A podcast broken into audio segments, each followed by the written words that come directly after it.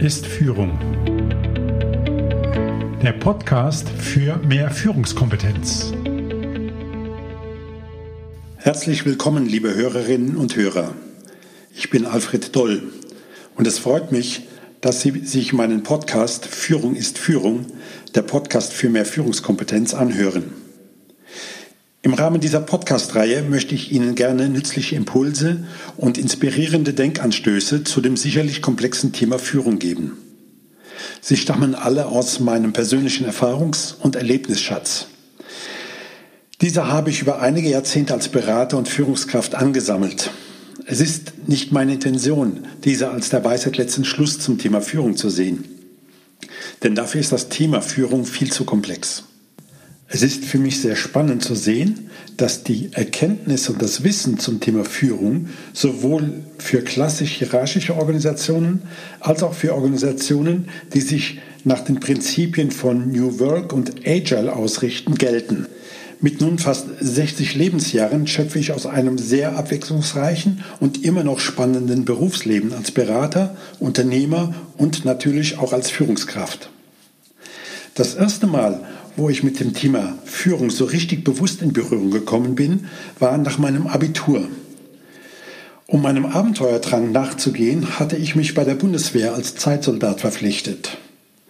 Dort wurde ich als Fallschirmjäger zum Offizier in einer AMF-Spezialeinheit ausgebildet. Ich lernte einerseits die typisch militärische Führungslogik kennen, die über Hierarchie, legitimierte Befehl und Gehorsam lebte was für bestimmte Lebenssituationen auch sehr nützlich und hilfreich sein kann. Denn wenn der Dachstuhl brennt und die Feuerwehr kommt, sollte nicht zuerst diskutiert werden, mit welchen Mitteln und Vorgehensweisen der Brand am besten zu löschen wäre. Hier geht es darum, dass einer, der Bescheid weiß, eine klare Ansage macht und die anderen gehorchen und setzen um. Aber in der Spezialeinheit waren wir auch als ein kleines Vier-Mann-Team unterwegs. Ja, Sie haben richtig gehört. Zur damaligen Zeit waren nur Männer in den kämpfenden Einheiten der Bundeswehr eingesetzt. In diesen Teams, die weitestgehend autark ihre Mission durchführten, herrschte ein ganz anderes Miteinander. Zwar repräsentierte ich als Offizier das Team formal nach außen, aber innerhalb des Teams kam es auf ein funktionierendes, auf gegenseitigem Vertrauen und jeweiligen Kompetenzen beruhendes Miteinander an. Mitte der 1980er Jahre, die älteren Zuhörerinnen und Zuhörer werden sich noch erinnern, war die Stationierung der Pershing 2 Raketen ein großes Thema. Zu dieser Zeit sind bei mir dann auch Überlegungen entstanden, ob das, was ich im militärischen Dienst getan habe, noch so richtig und vor meinem Gewissen vertretbar ist. Ich begann an der Fernuni Hagen Mathematik mit dem Schwerpunkt Informatik zu studieren verließ die Bundeswehr und schloss meine Ausbildung als Informatiker ab. Das war übrigens noch zu einer Zeit, wo die ersten Personalcomputer in den Markt kamen. Diese hatten noch keine Festplatten, sondern zwei Floppy-Disk-Laufwerke. Aber es begann eine Umbruchphase in der IT. Im Geschäftsumfeld gab es die Großrechner, die dann aber in den 1990er Jahren sukzessive mit PCs und PC-Netzwerken ergänzt wurden. Hierdurch entstand ein richtiger Boom und ich war mittendrin. Recht schnell konnten Menschen mit hoher IT-Affinität hier Karriere machen, so auch ich. In kurzer Zeit und mit relativ wenig Erfahrung bekam ich als Manager leitende Funktionen. Zunächst in mittelständischen Unternehmen, später auch in Konzernstrukturen aber auch in kleinen Unternehmen. Heute würden wir Startups dazu sagen, war ich als Führungskraft und Vorstand unterwegs. Ich habe viele schöne, aber auch herausfordernde Dinge erlebt. Sicherlich werde ich in den kommenden Episoden die eine oder andere Anekdote aus dieser Zeit als gelungenes oder auch als schlechtes Beispiel zum Besten geben. Mit Anfang 30 unbändigem Tatendrang und vielen Fragen zum Thema Führung beschloss ich, nicht allein mit Versuch und Irrtum meine täglichen Herausforderungen zu meistern. Ich wollte mir Rat holen und mich mit dem wesentlichen Werkzeug beschäftigen, das wir als Führungskräfte besitzen, nämlich unserer Kommunikation. So bin ich auf den Jesuitenpater Professor Dr. Rupert Ley gestoßen. Er war damals ein sehr renommierter Managementberater. Er wurde über viele Jahre mein Begleiter und väterlicher Rat und Impulsgeber. Er hat mir die Welt der Philosophie eröffnet, mir unter anderem auch aus der Perspektive des radikalen Konstruktivismus aufgezeigt, was das Wesen der Kommunikation ist. Und er hat mir den Fingerzeig gegeben, meine Aufgabenstellungen zur Organisationsentwicklung und Unternehmenskultur anders anzugehen, und zwar mit Hilfe der Systemtheorie und Erkenntnisse aus der Kybernetik. Mit diesem Hintergrundwissen ist mir bewusst geworden, was ich schon immer gespürt habe. Um gut zu führen, genügt es nicht nur auf die Zahlen und Ergebnisse zu achten. Es geht darum, einen Einklang herzustellen zwischen den faktisch zu erzielenden Ergebnissen, dem was zu tun ist und der Art und Weise, wie dieses geschieht. Dabei gilt es, auf die Menschen zu achten, mit denen ich zusammenarbeite den einzelnen Menschen mit seinen Wünschen, Erwartungen, Interessen und Bedürfnisse anzunehmen und ihn sinnvoll in das komplexe Gebilde eines Teams, einer Gruppe, einer Organisation zu integrieren. Nicht den Menschen den Zahlen unterzuordnen. Das ist für mich ein ganz wesentlicher Aspekt, der Führung ausmacht. Aber zu einer verantworteten Führung gehört genauso der achtsame Umgang mit den Ressourcen, die ich benötige, um meine Ergebnisse zu erreichen. Für mich liegt genau darin der essentielle Unterschied zwischen Führung und Management. Manager bewegen sich innerhalb eines bestehenden Systems mit den Paradigmen, die sich darin befinden und versuchen, die Menschen und Dinge mittels Methoden, Technik und Kontrolle in Bewegung zu setzen. Für Manager gibt es klare Ursache-Wirkungszusammenhänge. Es ist alles planbar und logisch. Manager sind Macher. Im Gegensatz dazu sind Führungspersönlichkeiten eher Diener. Sie begründen und entwickeln Organisationen als Systeme. Sie hinterfragen bestehende Paradigmen und passen diese an, wenn sich Rahmenbedingungen verändern.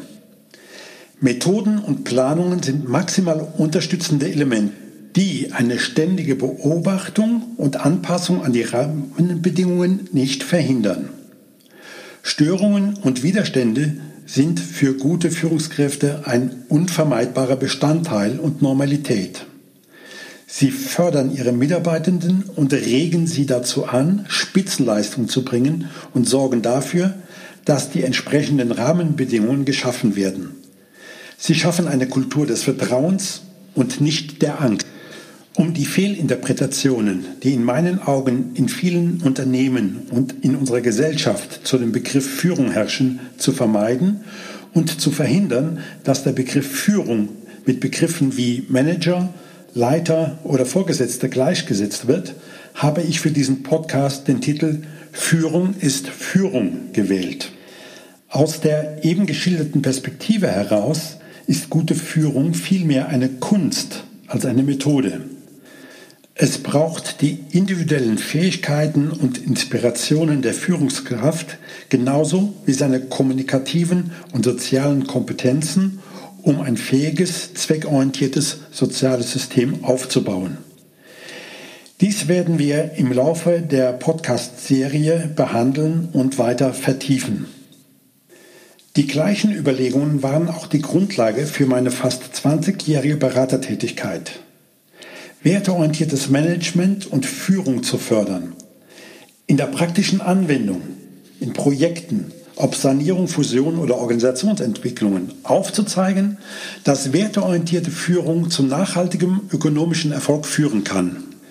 Wenn ich rückblickend auf die Kunden und ihre Herausforderungen schaue, wage ich zu behaupten, dass bei aller Unterschiedlichkeit in den Symptomen der Problemstellungen die Ursache überwiegend in einer falschen oder schlechten Führung begründet war. Obwohl wir mit unseren Ansätzen viel erreicht haben, erlebe ich immer noch, dass Menschen in Führungsverantwortung an ihren alten Rollenverständnissen festhalten. Einerseits ist das nachvollziehbar. Sie waren damit jahrzehntelang mehr oder weniger erfolgreich. Zumindest hat ihnen ihr Umfeld eine positive Rückmeldung für ihr Führungsverhalten gegeben.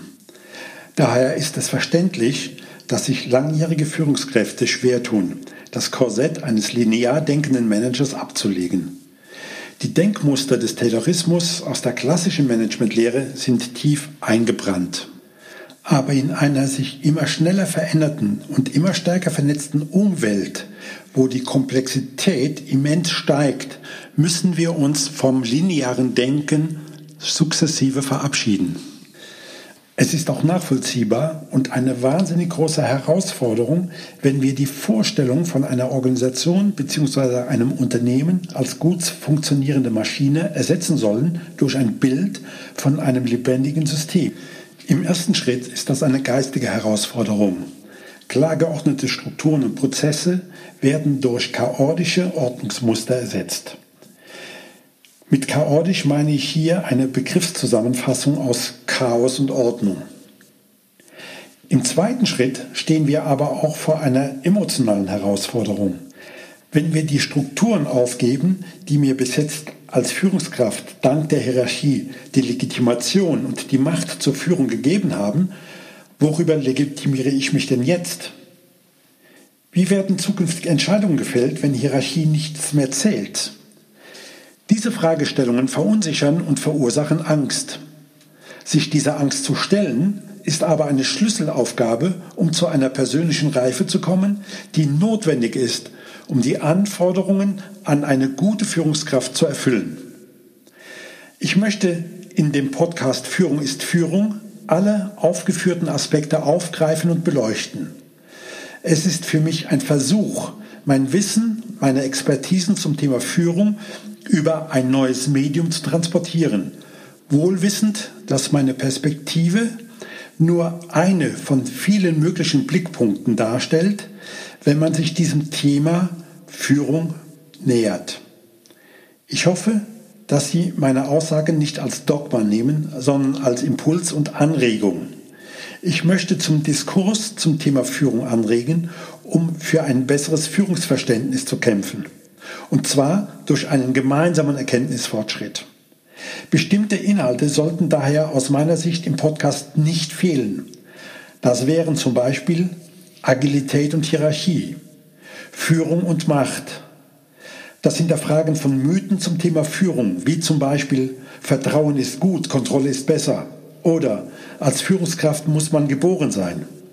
Gerne nehme ich auch weitere Ideen mit auf. Schreiben Sie mir Ihre Vorstellungen gerne in die Kommentare auf meiner Website oder auf meinen Social-Media-Kanälen. Aber auch Interviews mit inspirierenden Menschen, die etwas zum Thema Führung zu sagen haben, sollen Teil des Podcastes sein. Ich denke dabei an erfahrene Unternehmer, inspirierende Gründer von Startups, geistige Vorreiter und Impulsgeber. Auch hier bin ich auf Ideen und Vorschläge von Ihnen, liebe Zuhörer, gespannt. Ich freue mich natürlich auch über Ihr Feedback zur gewünschten Dauer und Frequenz des Podcasts. Hier vertraue ich der Schwarmintelligenz des Netzwerks und bin gespannt auf den Austausch mit der entstehenden Community. Soweit zu meiner Einführung und der Einleitung meines Podcastes Führung ist Führung und zu meiner Person. Wenn Sie mehr zu den Grundsätzen von guter Führung wissen wollen, besuchen Sie doch meine Website www.alfreddoll.de und klicken sich durch meinen Blog. Wenn Sie neugierig auf weitere Blickpunkte zum Thema Führung sind, abonnieren Sie doch einfach diesen Podcast, um keine Folge zu verpassen. Ich bedanke mich fürs Zuhören und freue mich über jeden Kommentar und jede positive Bewertung. Gehen Sie in Führung. Ihr Alfred Doll.